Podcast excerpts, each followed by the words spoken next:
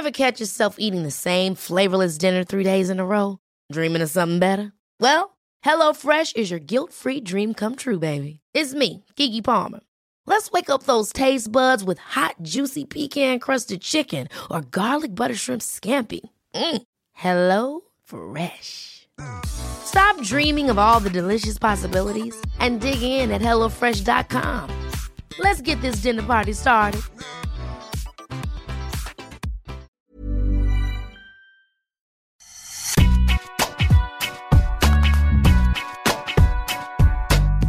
Salut à tous, bienvenue dans Deep Impact, votre podcast tennis sur euh, Eurosport. Je suis Sébastien Petit, journaliste de la rédaction, et je suis un peu triste aussi car euh, la saison 2023 est arrivée à son terme. Tout comme cette émission que nous allons ponctuer ensemble avant de revenir l'année prochaine avec une nouvelle formule. Émission que vous pourrez retrouver sur toutes les plateformes de podcast, de Deezer à Spotify en passant par Acast ou encore Apple Podcast.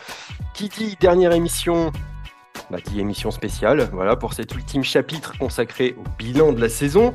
Nous avons donc rassemblé un maximum de personnes qui ont fait ce programme de près comme de loin pour fermer ce chapitre 2023. Alors, honneur aux dames, hein, elle est notre consultante de choc depuis plusieurs années. Camille Pain est avec nous. Bonjour Camille. Bonjour Sébastien, merci de m'avoir convié. Je suis ravie de terminer euh, avec vous tous et notamment Deep qui est quand même l'image de cette émission. On, on y reviendra, on y reviendra. Vous avez entendu sa voix cette saison à la présentation. Anne Boyer, journaliste de la rédaction d'Eurosport, est aussi présente. Bonjour Anne. Bonjour Seb, bonjour à toutes et à tous, ravi d'être avec vous pour la dernière. Vous entendez parler d'elle toute l'année à travers ses statistiques, vous allez enfin pouvoir l'entendre pour de vrai. Elle nous fait l'amitié d'être parmi nous, c'est Constance du compte Je 7 Maths. Bonjour Constance. Bonjour Sébastien, bonjour à tous et merci pour l'invitation. Et qui dit Deep Impact dit aussi deux indissociables journalistes de ce rendez-vous, le yin et yang du deep tennis, hein, si on peut dire comme ça, Bertrand Millard et Maxime Battistella. Bonjour à tous les deux. Salut Seb, salut à tous. Euh, Maître Yoda et son Padawan qui sera bientôt Jedi, il l'est déjà je crois d'ailleurs cette saison il faut, voir avec le conseil, hein. c'est le conseil qui décide. Et enfin, celui euh, par qui nous vibrons chaque semaine, celui qui fait rimer tennis avec euh, Padel à Roland Garros, bref, celui sans qui rien ne serait possible et qui nous rassemble tous aujourd'hui, notre consultant tout-terrain, Arnaud Di Pasquale. Mes hommages. Salut Seb, salut tout le monde, ravi d'être avec vous sur cette der des.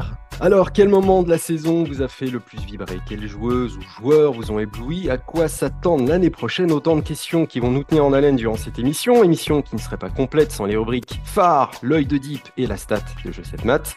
Vous n'y couperez pas, je vous sens bien concentré, je crois que les joueuses et les joueurs sont prêts. Alors Deep Impact, c'est parti alors, si vous deviez retenir un moment, un fait ou plus généralement un match dans cette saison, quel serait-il? Alors, essayez d'être concis en expliquant en moins d'une minute à peu près pourquoi ça vous a marqué. Pour lancer tout ça, Camille, vas-y.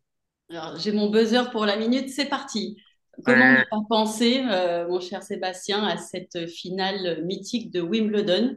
Où Alcaraz va chercher un match dantesque face à Djokovic. Pourquoi il est important? Parce que c'était le deuxième grand chelem d'Alcaraz. On peut dire que ce n'est pas son tout premier euh, auquel on pensera tout au long de, la vie, mais c'était un concours de circonstances par rapport à ce qui, était s'était passé à Roland Garros où il était percu de crampes, il n'avait pas pu vraiment challenger Djokovic. Il est allé chercher un match où il est mené, où on se dit Djokovic va forcément gagner cette rencontre. Il va chercher un titre mythique sur gazon de surcroît, euh, dans des conditions mentales qui nous ont montré que ce jeune homme était tout simplement stratosphérique, bien qu'il n'ait pas fait la fin d'année qu'on attendait. C'est finalement le match qui empêche euh, Djokovic a posteriori de faire le grand chelem calendaire. Alors ça, c'est un peu de la réécriture, parce qu'on ne sait pas s'il avait gagné cette finale de Wimbledon, s'il aurait fait le parcours qu'il a fait à l'US Open, ça c'est un peu, c'est un peu de la du tennis fiction, mais c'est vraiment le, le, match, euh, oui, le match pour moi de, de l'année dans le sens où Alcaraz était quasiment neuf sur gazon, j'ai envie de dire. C'est son quatrième tournoi sur gazon. Euh, c'est quand même absolument fou d'arriver à ce niveau-là euh, en si peu de temps sur une surface qu'il un peu du mal enfin, qui disait qu'il avait du mal à apprivoiser. Et puis, euh, et puis surtout, c'est le scénario en fait de cette finale qui me, qui m'a un peu halluciné.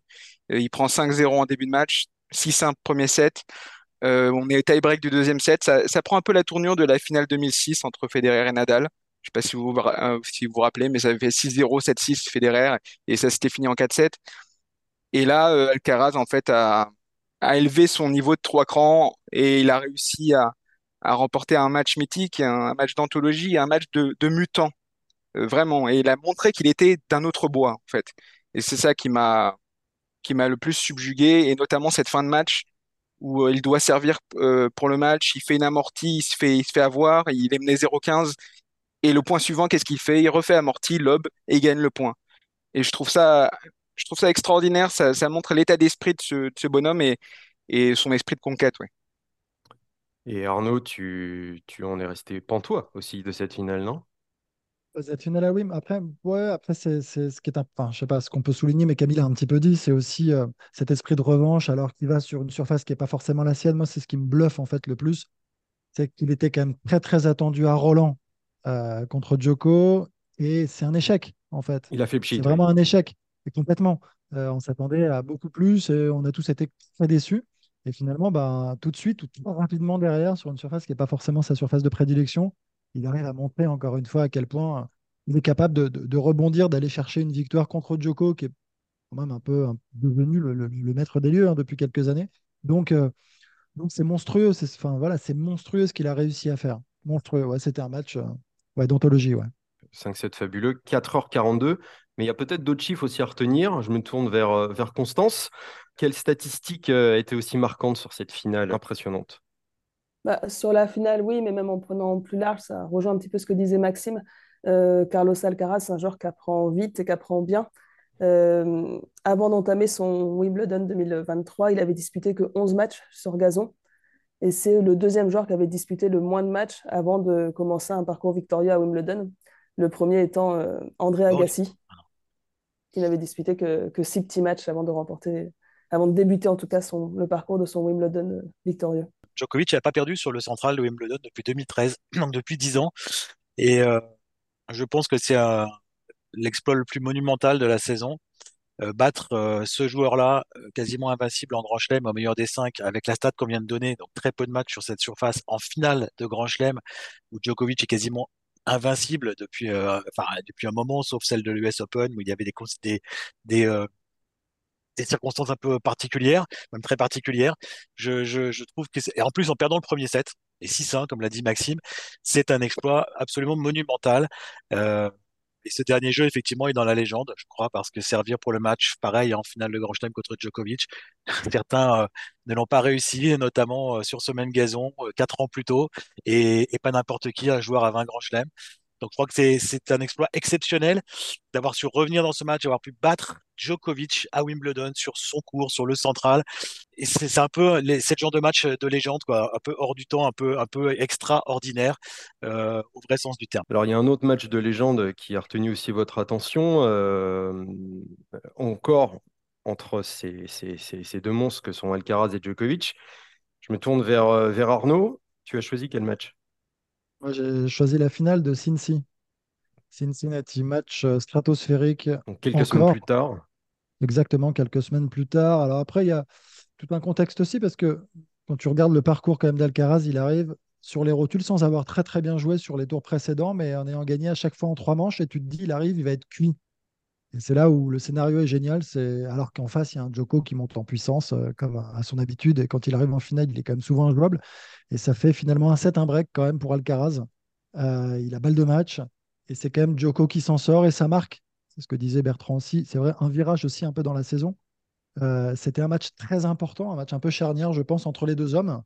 Et, c'est de- des deux côtés complètement dingue ce qui s'est passé. Je trouve d'avoir réussi à tenir malgré tout de la part d'Alcaraz, euh, physiquement, mentalement jusqu'au bout, alors qu'il était rôti. Il est mené, je crois, 3-0 au troisième aussi. Il revient et finalement il finit par euh, planter, mais euh, au tie-break du troisième, 5-7, 7-6, 7-6.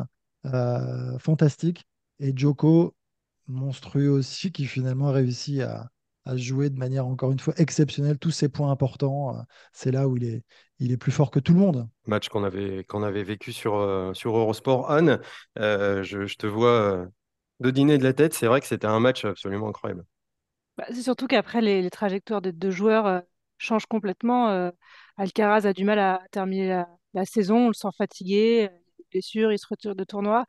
Et derrière, Djokovic finit euh, de la manière dont on sait, évidemment, avec, euh, avec les, les plus grands titres, euh, dont, dont le, dont le Masters euh, en marchant un petit peu sur tout le monde. Donc euh, c'est vrai que c'est c'est d'autant plus fort au-delà de- du niveau de jeu qui a été incroyable, des points disputés, du scénario avec le, le retour d'Alcaraz pour finalement perdre. C'est aussi la, manière dont ça va compter pour la suite et, et la rivalité entre les deux. On sent que en fait Djokovic d'avoir eu Alcaraz comme il a eu avant Nadal ou ou Federer, bah, ça lui, redonne le petit coup de pouce supplémentaire qui, fait qu'il finit l'année 2023 euh, comme le numéro un mondial et qui va sans doute euh, continuer sur la même lancée en 2024. Donc euh, c'est incroyable d'avoir ces, destinées-là avec deux joueurs qui, sont l'un très jeune et l'autre vieux, quoi. Allez, bam, ça c'est ça c'est pour Voilà. ça, je- avec. Euh, il faut rappeler, cette finale en 3-7 a duré quand même 3h50. euh, c'est- C'était quand même euh, un, un- un combat hyper intense. Quel autre chiffre on peut aussi retenir de cette finale, euh, Constance? Bah, justement, sur la longueur de, de cette finale, si on regarde, alors je suis limitée depuis 1991, c'est le début Ah, euh, de l'archivage des stades par l'ATP.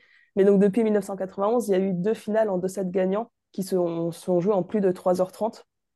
La première, elle a été remportée par Rafael Nadal à Barcelone en 2021 face à Tsitsipas. Rafael Nadal qui avait 34 ans et presque 35 ans Donc face un à un vieux, hein, jeune, Tsitsipas. vieux, hein. oui. Et, et puis là, cette fois-ci, Novak Djokovic qui a joué euh, presque, enfin un peu plus de 10 minutes de plus, 3h49. Et là encore, euh, lui qui avait dépassé ses, les 36 ans et qui bat un, un petit jeune. Voilà. Et c'est aussi pour ça que Bertrand avait retenu ce match. C'est parce que à la fin, c'est toujours les vieux qui gagnent hein, au final. Euh, ouais, mais je l'ai retenu parce que euh, ça a déjà été dit, mais c'est clairement le tournant de la deuxième partie de saison. C'est un match qui change tout. Je pense que Djokovic voulait absolument pas perdre deux fois de suite face au même adversaire. Après, euh, c'est pas forcément lui qui décide, en l'occurrence, face à Alcaraz. Donc Alcaraz était vraiment pas loin, les balles de match. Mais c'était un match hyper important pour Djokovic. Non pas de gagner un, à l'époque un 39e Masters 1000, ça je crois que maintenant euh, il s'en fiche un petit peu, il est largement devant et c'est pas ces tournois-là qui comptent. Mais la joie qu'il avait n'était pas évidemment la joie de gagner un Masters 1000, mais la joie de battre Alcaraz, de reprendre sa revanche de Wimbledon et reprendre la main en fait sur euh, sur l'Espagnol. Et on l'a vu à l'US Open, hein, Djokovic en hyper confiance, hormis sur euh, un début de match raté contre Djéré. Le reste, il a dominé de la tête et des épaules ce tournoi comme on l'a rarement vu. Euh, Personne n'a su l'inquiéter, pas même Medvedev. Et Alcaraz, lui, au contraire, a décliné. Il a été moins bon euh, sur cette US. Il y a eu des matchs un peu délicats contre Evans, par exemple. Il a perdu contre Medvedev en déjouant, en jouant pas forcément la bonne tactique.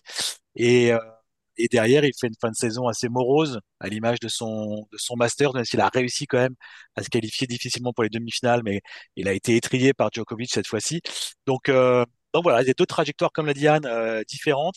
L'un qui a terminé sa saison avec une énorme confiance et, en gagnant les plus grands titres, et l'autre bah, qui, j'espère, va, rebondir début 2024 parce qu'il nous a plutôt déçus. Je crois que cette défaite, finalement, à Cincinnati, lui a fait quand même euh, très très mal à la tête. Ce que tu dis sur la joie de Djokovic, ça mérite vraiment euh, d'être souligné parce que le voir déchirer son, son t-shirt Ouais. comme lors de la finale Ouais. de l'Open d'Australie 2012 de mutant contre Rafael Nadal qui avait duré quasiment 6 heures, euh, ça dit tout de l'importance euh, de, cette victoire pour lui, parce qu'on pouvait croire à un début de changement d'air hein, avec cette victoire euh, de d'Alcaraz à Wimbledon, une victoire surprise, et sur le dans le jardin de Djokovic qui n'y avait pas perdu à Wimbledon, je parle pas sur le cours central depuis 2017. Donc euh, voilà, il y a, il y a une revanche et une revanche qui, qui permet à Djokovic de confirmer que c'est encore lui le patron. Le patron. Alors, euh, un autre match euh, épique euh, a retenu votre attention. Alors, je me tourne vers, euh, vers Anne. Euh, ça se passait à l'Open d'Australie en tout début de saison. Et c'était un deuxième tour, donc ni une demi, ni une finale. Raconte-nous. Oui, on a parlé de la durée des matchs avec Constance. Euh, celui-ci, euh, donc à l'Open d'Australie, entre Andy Murray et Thanasi Kokinakis, a frôlé le record puisqu'il a duré euh, 5h45. Le record est à 5h53, il me semble. Euh, et il y avait tous les ingrédients dans ce match que j'ai commenté euh, avec euh, Camille jusque- jusqu'au bout de la Ouais, nuit c'est euh, un souvenir à australienne. vie, Anne, hein, qu'on a vécu Ouais, ensemble. On était fatigués, mais complètement hystériques. ouais, Bah, ouais, comme, euh, comme Andy avait, Murray qui a gagné en 5-7 en retournant complètement Il était le- mené de l'Australie. 7 à 0 et il y a- voilà, il y a- donc il y avait tous les ingrédients de la remontada. euh, le public australien, évidemment, derrière euh, Kokinakis aussi. Il y a eu des points euh, incroyables, il y a eu des gros ratés avec la fatigue, avec la, la tension. Euh, c'est Andy Murray, donc euh, voilà, il- ça reste une légende et il était aussi soutenu par, le public australien. Donc il y avait vraiment tous les ingrédients dans ce match pour, euh, pour en faire un, moment très fort. Et oui, à titre personnel, ça a été un, grand moment avec Camille parce que voilà, il y avait beaucoup d'émotions aussi à, commenter un match parce qu'on sentait qu'il se passait quelque chose, même si c'était qu'un deuxième tour. Franchement, ça a été un, beau moment et ça a lancé la saison de, de, la plus belle des manières, puisqu'après, on a vécu une belle année 2023 sur Eurosport. Au-delà de, du scénario de ce match, je crois que c'est aussi le fait qu'un des acteurs était Andy Murray. Et malgré tout, on parle des nouveaux, mais euh, Andy Murray qui a cette humilité d'essayer de revenir avec toujours son caractère de cochon, mais qui est euh, juste brillantissime intellectuellement. Euh, son interview de fin de match est absolument génial, euh, digne des Monty Python. Enfin, c'est vraiment, ça a été un moment dingue et ça fait du bien de retrouver Andy Murray dans un scénario comme ça, parce qu'on a hâte peut-être qu'il rejoigne encore les meilleurs, même si ça paraît compliqué année après année. donc, on, on, accueille les nouveaux, mais il faut quand même célébrer ceux qui vont bientôt s'en aller. C'est pour ça que Anne s'est mise en chevalier noir de Python Sacré Graal, avec euh, pas, de, pas de bras. Ah si, il y a un bras là. C'est un match également, Maxime, que tu avais retenu. Oui, oui, pour le scénario. Le scénario qui est complètement euh, hallucinant. Anne disait qu'il était mené 2-7 à 0, mais c'est même pire. il, est mené 2-7 à 0, break d'entrée pour Kokinakis. Ça fait 2-0 Kokinakis, début de troisième manche. Et il y a un échange, une balle de break totalement hallucinante, balle de débreak pour Andy Murray, totalement hallucinante. Il ramène quatre smash, une défense dont, enfin, du, pur Andy Murray, hein, du Andy Murray légendaire, il anticipe tout et finit par faire craquer totalement euh, psychologiquement Kokinakis parce que le dernier coup, droit que Kokinakis envoie dans le filet, il le, il le ratait pas depuis le début du match, ce genre de coup droit. Mais là, il là, il en pouvait plus, il était cuit. Et, euh, euh, Andy Murray, là, ça fait déjà 2h40 qu'on joue hein, quand, quand, je dis ça. Andy Murray qui crie sa rage, euh, comme on l'a vu mille fois à Wimbledon dans, du temps de sa splendeur. C'était et sa mère, pareil, dans les dingue dans les tribunes, avec même il a arraché même des sourires à Evan Lendl. C'est dire, c'est dire la, tension, la tension du match. Et même, il est même mené 5-3 dans ce dans, dans ce troisième set, 5-3. Donc Kokinakis sert pour le match. Hein et il trouve un moyen de s'en sortir et c'est quand même légendaire. C'est le plus long match de sa carrière. Andy Murray, mm. il n'avait pas joué 5h45 dans sa carrière et la, plus belle remontée de sa carrière à, quel âge? À, 36 balais, 35, 36 ans. Avec une hanche en titane, quoi. Avec une hanche en, métal, exactement. C'est fou. Et à 4 h du matin, ils ont fini à 4 h du matin. Il y avait aussi ça, et ça, a fait polémique. Après, on en a parlé de la, durée des matchs, de, commencer très tard, etc. Donc, il y avait tout pour, euh, pour en faire un match dont on a aimé parler. Et ce qui était fou, c'est aussi que deux jours plus tôt, il avait déjà fait un match marathon face à Berrettini. Il avait déjà presque cinq heures de, tennis dans, les, jambes. Il n'aurait pas dû être là euh, parce que Berrettini a une balle de match absolument immanquable. Il fait des espèces de, de, passing dans le filet là. Exact. C'est quoi le, record de match le plus long que tu as joué, Arnaud? Je crois que j'ai. 5 heures, non? Non, non, à 4 heures max. Non, non, 4 ah, heures. quand même. je, perdais, avant, t'inquiète pas. Ami jouait beaucoup plus longtemps? Ouais, moi j'ai dû faire un bon 3h45 sur Sharapova là, sous 40 ah, le fameux, bah oui. c'est ton match le plus, le plus célèbre. Ouais, ouais, mené 5-0 et je me suis dit non, allez, on continue un peu au troisième. Heureusement que je ne jouais pas en 5-7, hein, ça aurait été un calvaire pour vous à me commenter. ah non, c'est super ce match. un joueur a particulièrement marqué cette saison, on, l'a dit, euh, il n'y a pas qu'Alcaraz, Murray et Kokinakis, Novak Djokovic aussi a écrasé 2023, il n'y a pas à dire. 56 victoires pour 7 défaites, c'est un ratio d'à peu près 89% de succès, ce qui est, quand même pas mal hein, pour, pour un joueur. Et si on remonte à ses 35 ans révolus depuis 2022 et sa réussite en tournoi, ça donne une autre perspective de sa domination du circuit, mise en lumière par la stat de la semaine, servie par Constance elle-même. Oui, alors on va rester un petit peu dans, cette idée de, de, vieux, etc.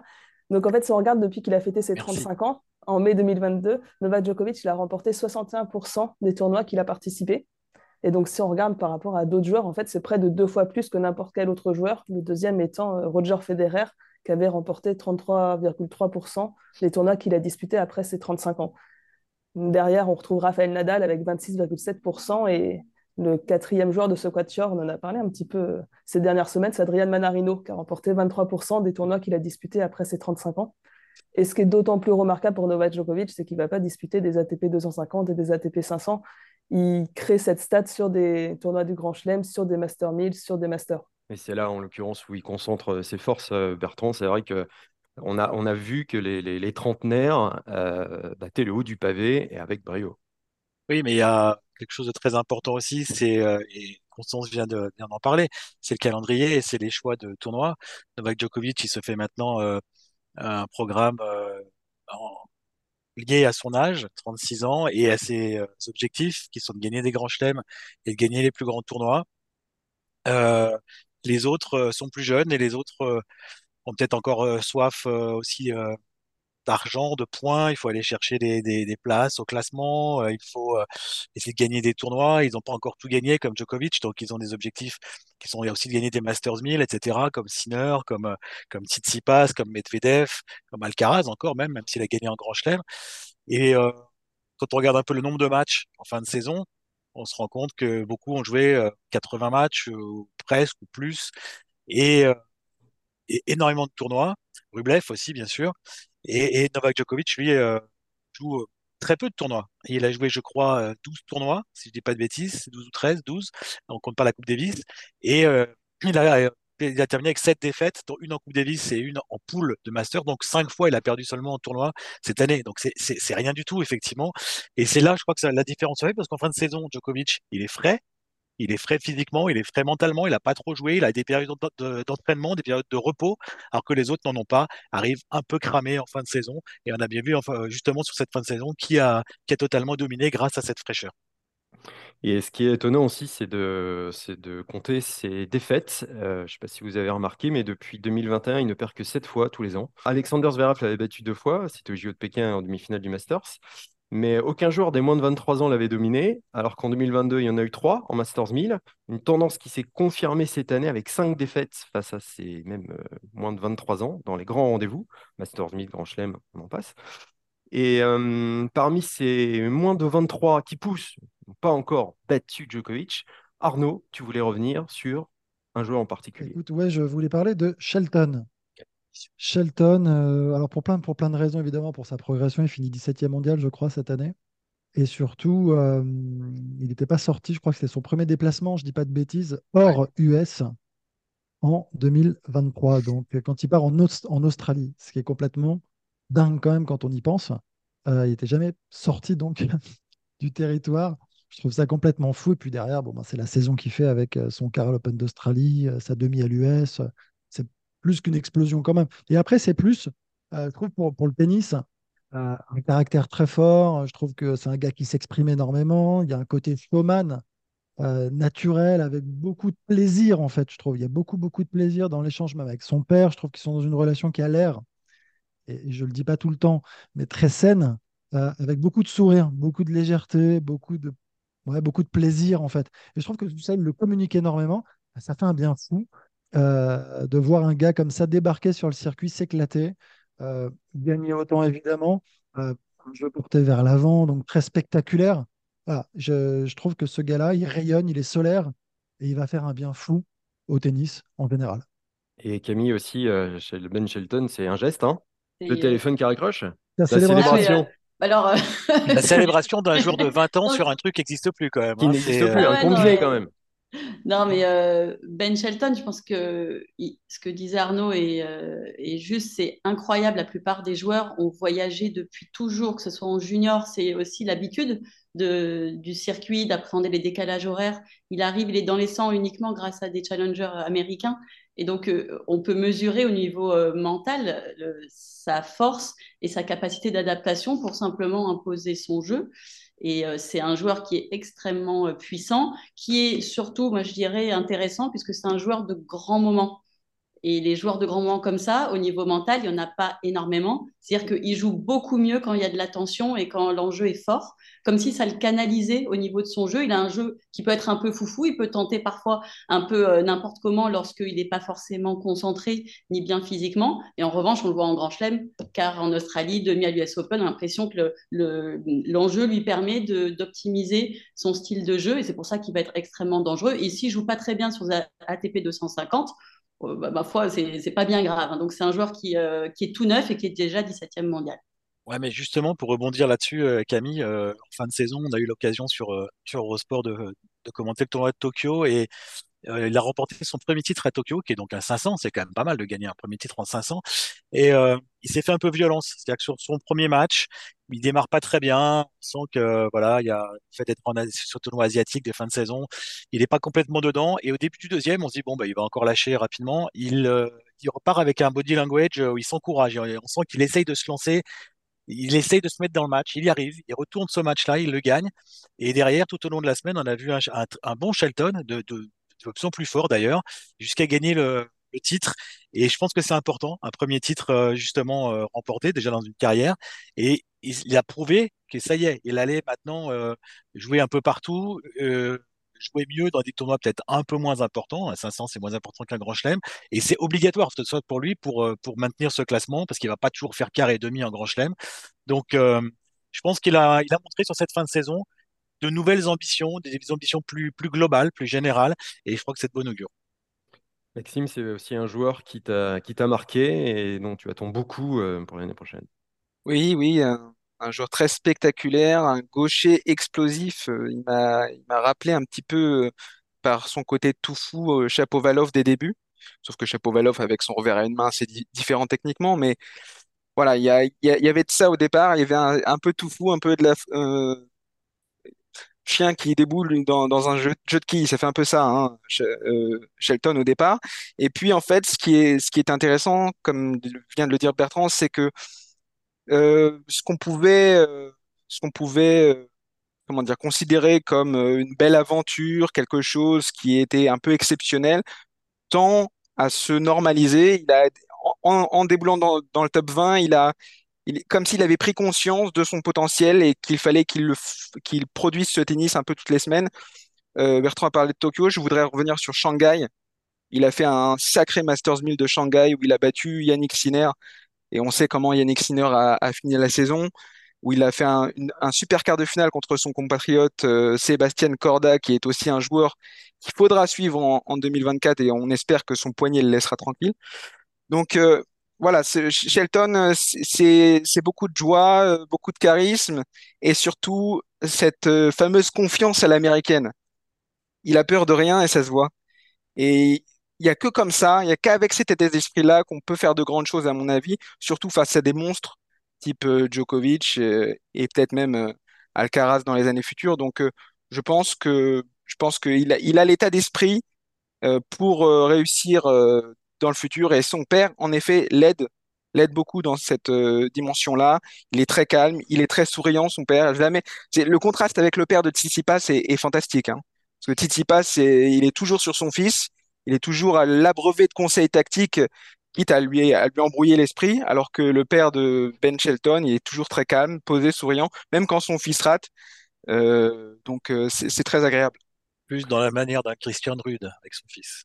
Exactement. On parlait d'un joueur posé aussi et qui ne fait pas beaucoup de vagues. Je me tourne vers Anne qui voulait aussi revenir sur, un geste qui l'avait un peu marqué cette année peut parler du tournoi de Bercy, puisque ça a été un grand événement sur, sur Eurosport. je crois que je ne suis pas la seule à avoir retenu. J'avais pensé à ce match comme, comme l'un des matchs de l'année, c'était le, Dimitrov-Medvedev à Bercy, avec un scénario assez incroyable. Et, le pétage de plomb de, de, Medvedev, l'un des, des, pétages de plomb de, la, de Medvedev face au public, et le geste qu'il a eu en sortant de, du, cours, hein, où il a, il a montré ses doigts, euh, n'est-ce pas, et sa belle manucure euh, au public. Et, ça a fait polémique, évidemment. Il a répondu avec euh, sa facétie habituelle en, conférence de presse, en, en s'interrogeant, mais pourquoi est-ce que j'en voudrais donc à ce beau public de, Bercy, qui ne fait pas l'unanimité, évidemment? ça fait partie des, moments qui animent la saison. Je, pense que je ne suis pas la seule à avoir apprécié la manucure de, de Daniel C'était pas un geste franc non plus. Hein. On va dire qu'il se grattait fortement la joue avec son majeur. quoi. C'était pas non plus. c'était pas, non plus à la pioline ou qui envoyait des, des bras d'honneur au public comme ça. Arnaud, c'est ce, moment-là, tu, tu, penses qu'il a, qu'il a un peu dépassé les bornes ou alors il joue tout simplement le, jeu qu'on lui demande de jouer, euh, peut-être ouais, Je sais pas, en tout cas, ça me fait marrer. Je suis désolé, hein, c'est pas bien ce que je dis. Je sais que c'est pas bien, je sais, mais ça me fait marrer en fait. Et ça, ça, ça le caractérise bien en fait. Bah oui. C'est bien Medvedev en fait. C'est quand on repense à lui à l'US, il s'était mis le public à deux, il l'avait retrouvé ensuite. Il est fort aussi dans ces moments. Puis la petite phrase qui va bien derrière, moi je trouve ça marrant de réussir justement à dire pourquoi je lui en voudrais à ce beau public parisien. J'aime bien ce côté un peu décalé. Moi, J'aime bien cette ironie. Ouais, j'aime bien. C'est fin. C'est je sais pas, c'est intelligent et c'est la, enfin, l'image un peu de son jeu d'ailleurs. C'est un mec intelligent, c'est certain. Après, il pète les plombs.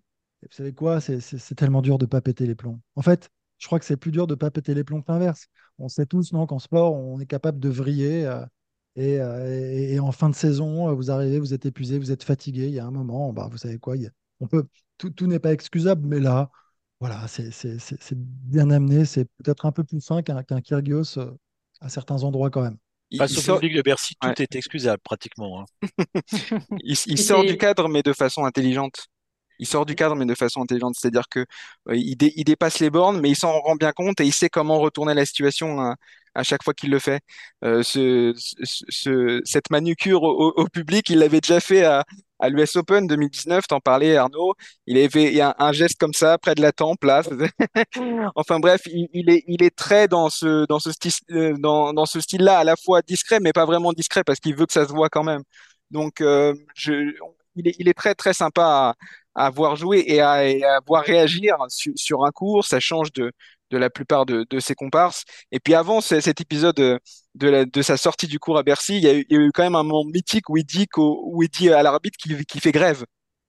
Il, fait- il Oui, fait oui. grève, il fait Ça, grève, c'était- je fais, je grève parce qu'il public. il- il se sait en. France, il Ouais. se sait en France. C'est pas, c'est pas un hasard s'il dit je fais grève. Il Ouais, aurait pas dit dans un autre aussi, pays. hein. Il Bah oui, France mais aussi. il aurait pas dit dans un autre pays. C'est ça qui est, c'est ça qui est ex- extraordinaire. Il dit je fais grève parce que euh, s'ils veulent, si- s'ils me huent quand, je sers, je peux pas servir, on peut pas jouer. Donc euh, ouais. Non, c'est, non, c'est, c'est Au génial. euh, c'est c'était extrêmement drôle quand il va vers l'arbitre et ça, on adore. Et là, je rejoins Arnaud que ça fait du bien d'avoir un joueur. Effectivement, le terme de faire grève, il parle couramment français, il vit à Cannes, donc c'était un bijou. Sauf qu'au bout d'un moment, il a quand même largement dépassé les bornes Bien et sûr. surtout, euh, c'était vraiment irrespectueux par rapport au public parce qu'il a quand même traité de guignol, guignol, ferme ta bouche. Voilà, ça, ça commence à monter un peu en pression. On commence à se dire là, ça fait moins marrer. Et puis surtout derrière, il a failli vraiment euh, avoir un gros manque de respect euh, face à Dimitrov qui a fait un match mais d'une beauté. Qui lui a euh, demandé de se calmer, peuvent aller revoir ce match qui était euh, mais somptueux. Je pense qu'il peut partir des, euh, faire partie pardon, des plus hauts matchs de l'année côté Dimitrov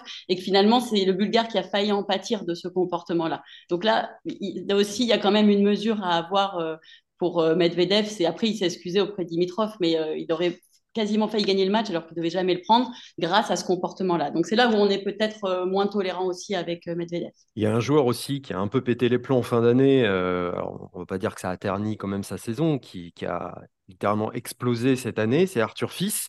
Anne, tu voulais revenir sur, sur ce joueur qui nous a épatés et qui a enfin remis le projecteur sur le tennis français de, belle manière. Et oui, il a été bon au tennis français tout au long de la saison et on, l'a vu évoluer dans Deep Impact. hein. Arthur Fils, ses premiers matchs ATP, ses premières victoires ATP, euh, ses premiers Masters 1000, ses premiers Grands Chelems. Il y a eu des victoires contre, contre des top 10. hein. Il y a eu Ruud, il y a eu Tsitsipas euh, tout au long de cette saison où il n'a pas cessé d'évoluer. Moi, j'aime, aussi l'état d'esprit. Euh, Maxime avait fait Premier un, un titre aussi. papier. euh, premier titre à À Lyon, évidemment. Une deuxième finale en fin de saison perdue euh, face à Bublik. Donc, euh, il n'a pas arrêté de franchir des paliers. Il a, il a eu une progression vraiment linéaire en, en étant maintenant aux, aux portes de d'être tête des séries en, Grand Chelem. Donc c'est vraiment, c'est vraiment un objectif. Et, et au-delà de son, de son jeu qui est, qui est, qui est plaisant à voir, au-delà de, de la progression, j'ai- j'aime aussi l'état d'esprit. Voilà, il n'a pas froid aux yeux. Il a déjà parlé de ses ambitions ouvertement et, et il a d'ailleurs répondu à, cette attente en, voilà, en franchissant ses paliers. Donc j'ai hâte de voir ce que ça va donner en 2024, parce que, en 2024, parce que il va pas s'arrêter là, Arthur Fils. donc c'est intéressant et surtout j'ai l'impression qu'il il tire aussi toute une toute une génération derrière lui de, de, de jeunes joueurs. Euh, on l'a vu avec euh, Luca Van qui est de la même génération que lui et ils se sont fait grandir aussi, je pense, euh, mutuellement et avec d'autres jeunes joueurs, euh, on s'est dit c'est possible en fait de voilà de d'atteindre ces paliers-là euh, quand on n'est pas de la génération euh, mon fils, euh, Tsonga, euh, Gasquet et les mousquetaires quoi. Et qui sont les deux, les deux jeunes de moins de 20 ans, qui sont les mieux classés euh, au classement ATP. Euh, Constance, qu'est-ce qu'on peut aussi retenir euh, au niveau statistique de la saison d'Arthur Fils? Bah, si on se projette un petit peu sur, sur son titre à Lyon en, en 2023, euh, la France, on est le pays de Roland-Garros, on est le pays de la terre battue. C'était le premier titre pour un joueur français sur terre battue depuis 4 ans, depuis Benoît Paire en, en 2019 à Lyon également. Donc ça a mis fin à une petite disette du tennis français sur, sur terre battue. Euh, Arnaud, on avait reçu euh, Laurent Raymond qui l'a suivi euh, tout au long de la saison avant que Arthur Fils ne parte avec euh, Sébastien Grosjean. Il nous avait dit Et que Sergi voilà, Bruguera. Et Sergi et Bruguera. Sergi Bruguera, tout à fait. Il nous avait parlé en fait de, de- de l'explosion de ce joueur euh, qui, qui l'avait pris sous sa coupe depuis le début de l'année et qui, à qui il ne voyait pas de limite. Ouais, et qui gardait les pieds sur terre surtout. Parce que c'est vrai que tout est allé très vite, on, a peu- on peut avoir tendance à s'emballer. Il disait, enfin, moi je trouve que ce, ce que j'avais retenu de la part de Laurent, c'était un petit peu ça. C'était tout de suite, il se questionnait. Enfin voilà, après la Lever Cup à laquelle il avait été convié, Mhm. euh, c'était, c'était, il y avait, enfin, des échanges avec Borg. Il, y avait beaucoup de- il se passe beaucoup de choses, tout va très vite. Enfin, il faut faire attention, il faut être vigilant.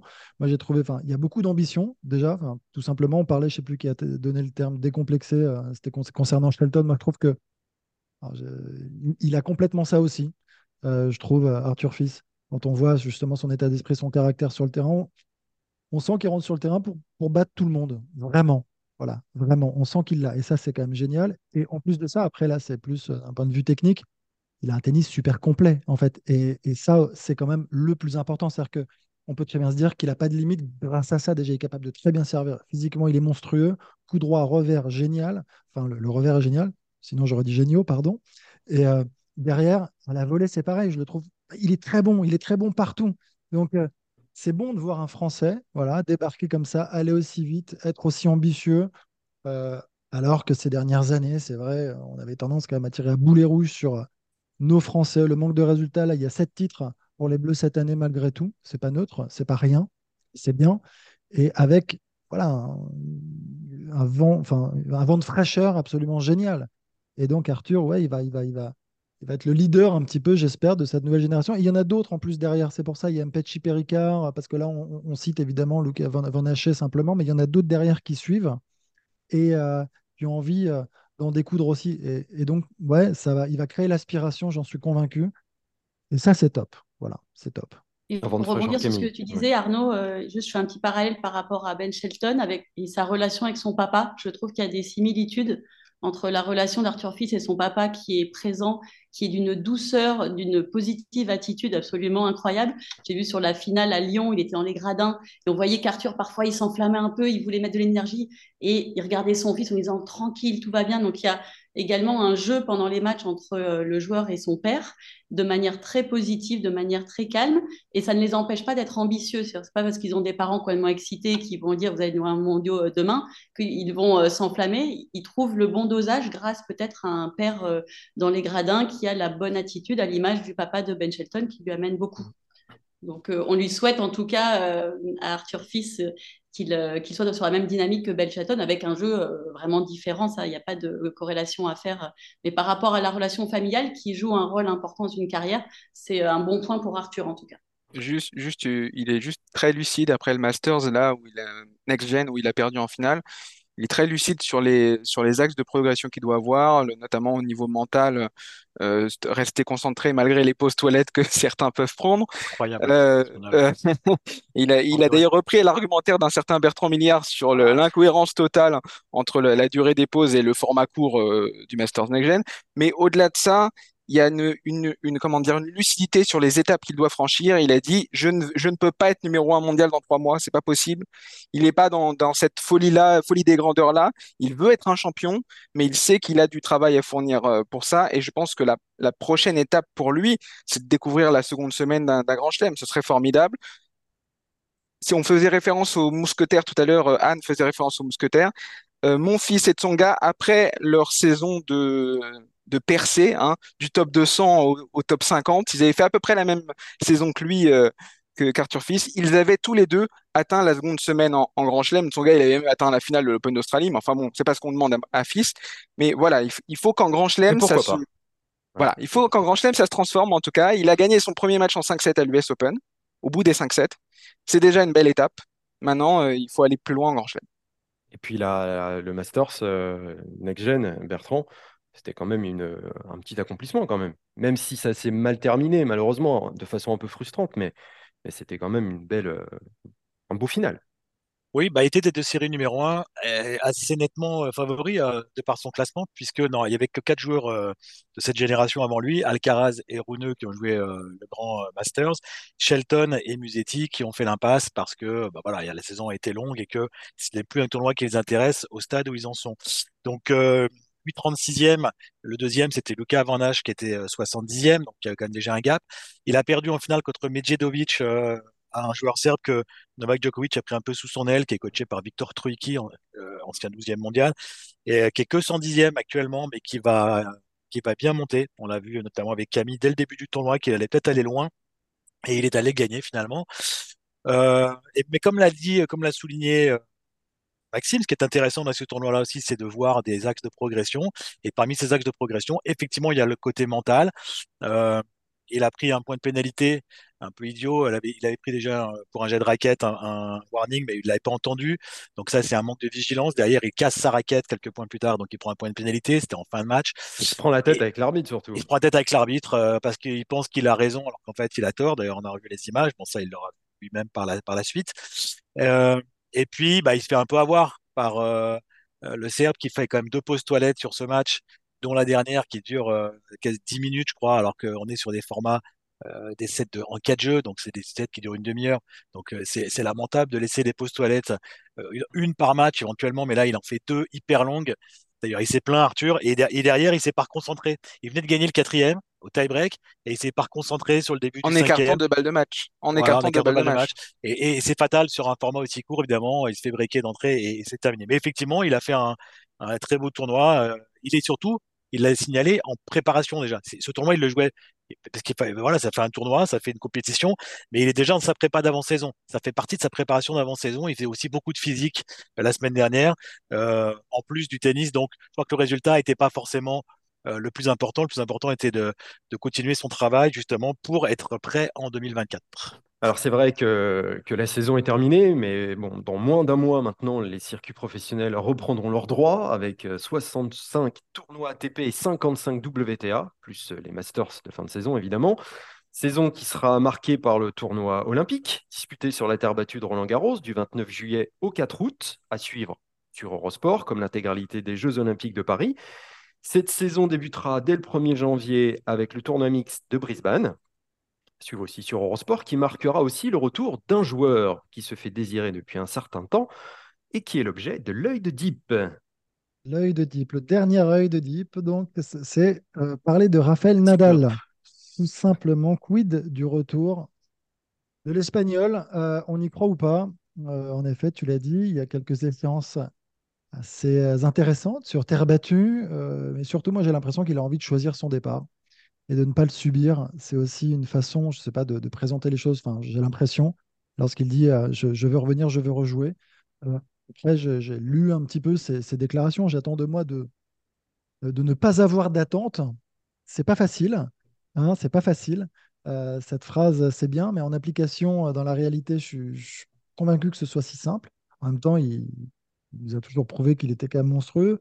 Euh, accepter évidemment, donc l'acceptation de, de- de savoir que ça sera évidemment un retour très compliqué euh, après un an d'absence à cet âge avancé, pour ne pas dire âgé, à cet âge avancé. Et, euh, mais non, mais, et donc, il y a quand même des échanges sur Terre qui, qui doivent l'intéresser forcément. La question, Seb, si tu me demandes est-ce que moi j'y crois, Mmh. Est-ce que tu y crois? est-ce que j'y crois? Ouais, j'ai envie d'y croire, ouais. Ouais, j'ai envie d'y croire.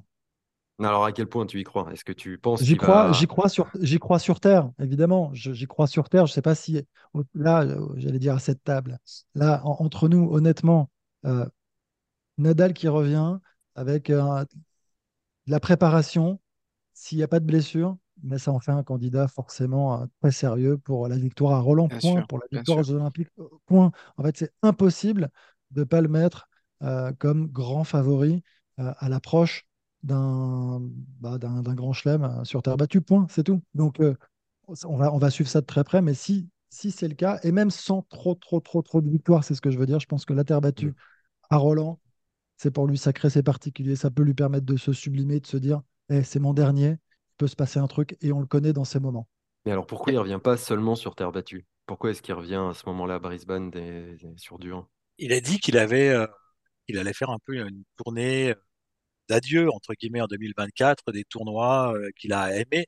Donc tu peux pas faire une tournée d'adieu uniquement sur sur terre battue. Si c'est réellement sa dernière saison, comme il l'avait plus ou moins indiqué, il faut, il faut qu'il aille un petit peu partout, notamment à l'Open d'Australie. Et donc, pour arriver à l'Open d'Australie avec des matchs, il passe par Brisbane. Je pense que c'est ça la, la réponse. Euh, c'est un risque aussi parce que son physique est fragile, notamment sur les surfaces euh, qui ne sont pas naturelles. Donc, il faudrait pas qu'il aille effectivement se blesser à nouveau sur euh, le dur du début de saison. Moi, je pensais qu'il reviendrait plutôt sur la terre battue sud-américaine, au mois de février, comme il a déjà fait sur des retours de blessures, ce qui lui permet de jouer sur sa surface préférée en ne risquant pas trop la blessure euh, d'entrée, mais en jouant quand même des matchs en début de saison. Bon, bah là, effectivement, peut-être que c'est parce qu'effectivement, ça sera son dernier Open d'Australie qu'il a décidé de, commencer euh, à Brisbane. Ça tourne à un, petit jubilé alors, Camille, non? Oui, et puis euh, on se souvient quand même de sa victoire hallucinante à l'Open d'Australie, alors qu'on ne savait pas du tout dans quel état il allait être. Et on s'était dit, bon, il vient en Australie pour se préparer pour la Terre. Il était arrivé, il avait gagné le Grand Chelem. On avait halluciné. Après, moi, je n'arrive pas à trancher, à, être vraiment euh, clair sur ce que je ressens. Je pense que le Nadal, depuis qu'il est papa et depuis que Roger a arrêté, je trouve qu'il a plus de mal à revenir. Alors, est-ce que c'est euh, un hasard ou pas? Avant, quand il revenait, c'est qu'il était à 100%, en tout, en tout cas qu'il était prêt. Et on a vu euh, parfois, l'année dernière, quand il est revenu, ben, ça a fait un peu flop. Et c'était une des premières fois où on se disait, il essaie de revenir, il n'y arrive pas, franchement. Donc, s'il revient pour une tournée d'adieu, ça n'a rien à voir que de revenir pour aller regagner des titres. Dans... Donc, est-ce qu'il revient pour euh, revivre des moments ou est-ce qu'il est réellement, réellement prêt? C'est ça qu'on va découvrir à Brisbane. Est-ce qu'il s'est donné les moyens physiquement, avec, euh, au niveau médical, de revenir là pour faire une vraie saison complète ou pour faire un adieu? Et pour moi, c'est pas tout à fait pareil.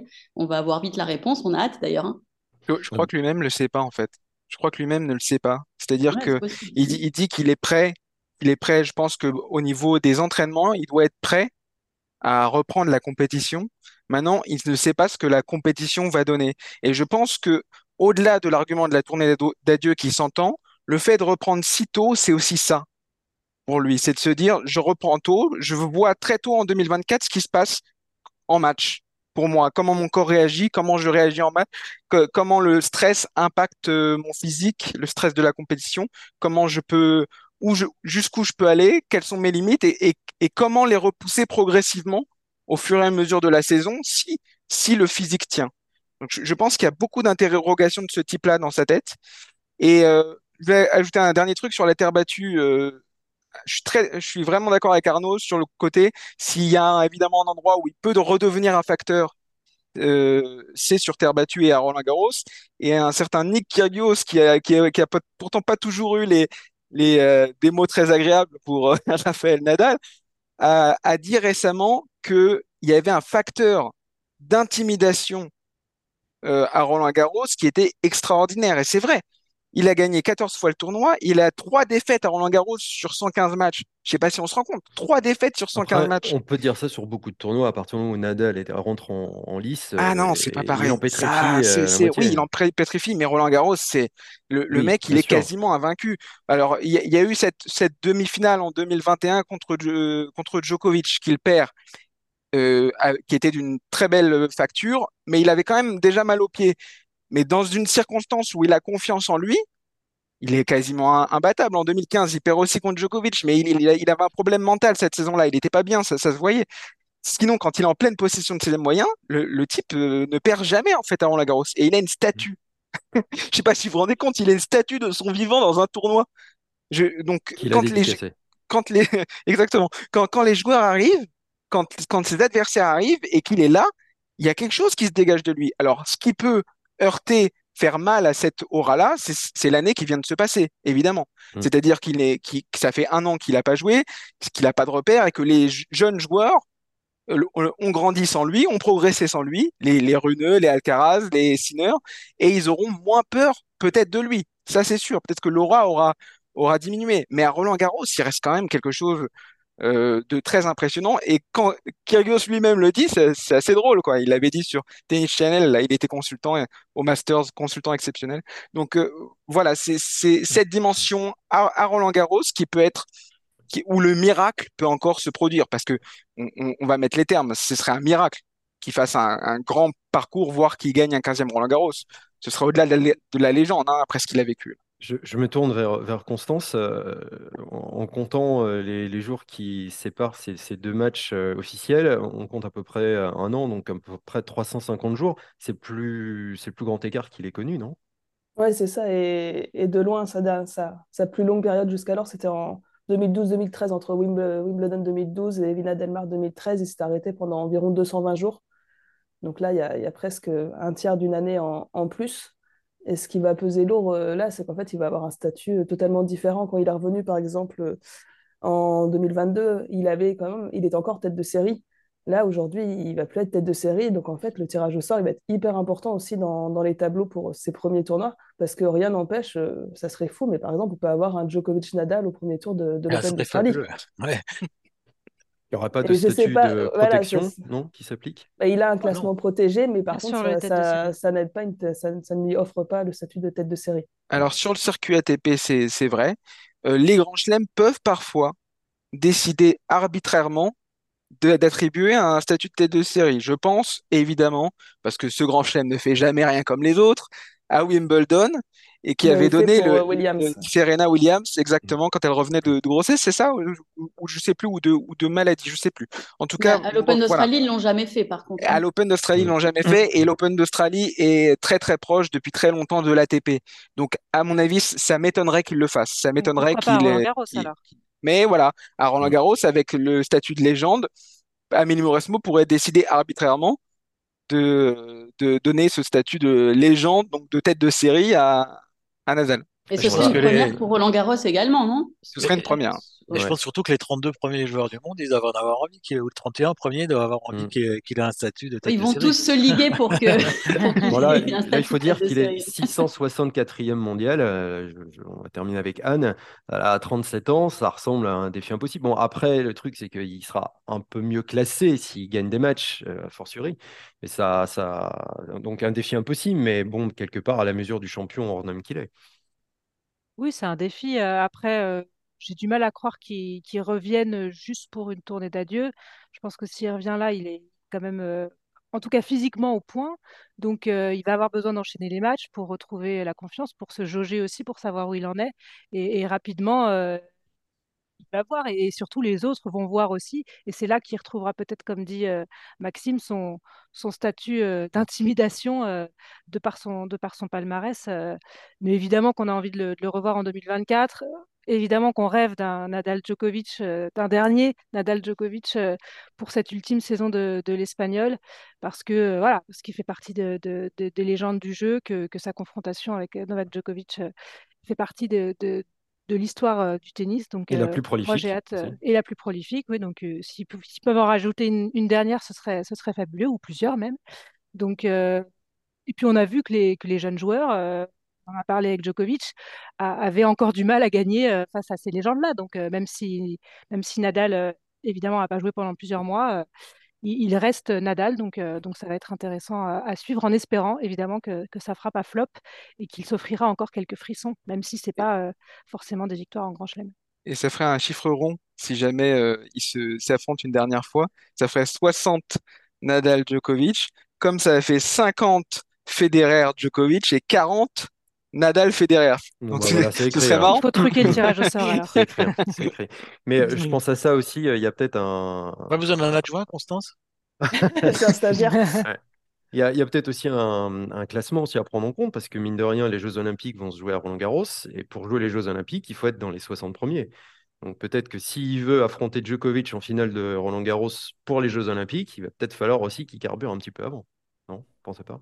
Après, il y a des, il y a des invitations euh, pour Ouais, Jeux. ouais, et je pense Alors, que si Nadal des demande à pays, y euh, être, Ah ouais, il l'aura, pour il des pays émergents, mais euh, Ouais. peut-être que là, euh, ça sera pour Rafael Nadal, s'il n'est pas dans le cut des 60, effectivement. Vous pensez? Ouais, c'est même Ouais, vous pensez que. Ah ouais? Oh, ah ouais. Non, sûr. Selon Non. ses résultats avant, Ah bon? Ah bon? Il va falloir Après- qu'il prouve un peu quand même, le jeune homme là. Après, après, si, s'il a besoin d'une invitation pour les Jeux, ça veut dire qu'il n'aura pas progressé d'ici là. Et là, ce sera plutôt de, son- de son point de vue que ça pourra, Il pourra décliner. ça c'est pourra ça Mm. arrêter. Oui. Est-ce qu'il aura gagné- vraiment envie de les faire s'il est Il pas, a s'il gagné deux médailles d'or aussi, hein, donc. euh, aussi, Oui, exactement. Il, il court pas derrière euh, le dernier titre. Eh bien voilà, ce sera le mot de la fin. Merci beaucoup d'avoir été en notre compagnie pour cette euh, dernière. Euh, Camille, Anne et Constance, merci beaucoup. Merci messieurs. Merci. On sort nos mouchoirs quand même. Hein. Voilà. Merci. Bah, merci à tous. Oh, et Merci, petite apparition. Oh là là. Oh, La petite tout. Manelle arrive, euh, tel un ange. oh là là, le sourire et tout pour la dernière, c'est beau. Voilà, voilà. Voilà, merci. pour rendre euh, hommage à Deep. Parce qu'elle, elle l'aime bien. Moi, j'ai plus de mal, mais euh, elle, elle l'aime plutôt bien. Euh. Et un petit, un petit mot pour Lo- Laurent Vergne aussi qui a. Oui, une pensée amicale à notre collègue. émission. Voilà, Laurent Bon, je pensais bien.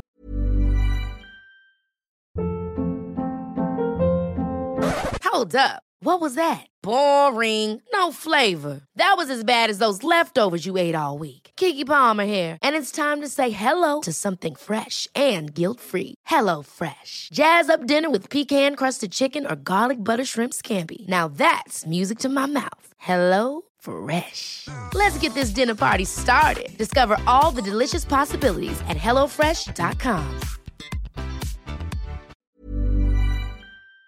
qui nous écoutent et que nous retrouvons prochainement.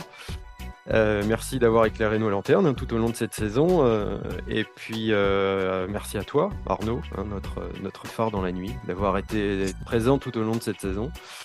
Il ne Euh, pleurait pas, il est là pour l'Open Australie. Hein. Mais bien sûr, bien sûr, je, je, ne dis pas, je ne dis pas le contraire. Nous, on se donne rendez-vous donc l'année prochaine, euh, car le circuit ATP sera à suivre sur nos antennes avec Brisbane donc dès le 1er janvier et avec l'Open d'Australie, grand premier rendez-vous de la saison que vous pourrez suivre sur Eurosport. Un dernier grand merci à vous tous et à bientôt pour de nouvelles aventures. Merci Seb. Salut, merci, Merci. Seb. Merci tout le monde. bravo. Merci à tous. Belle saison. Ciao. amis. Ciao.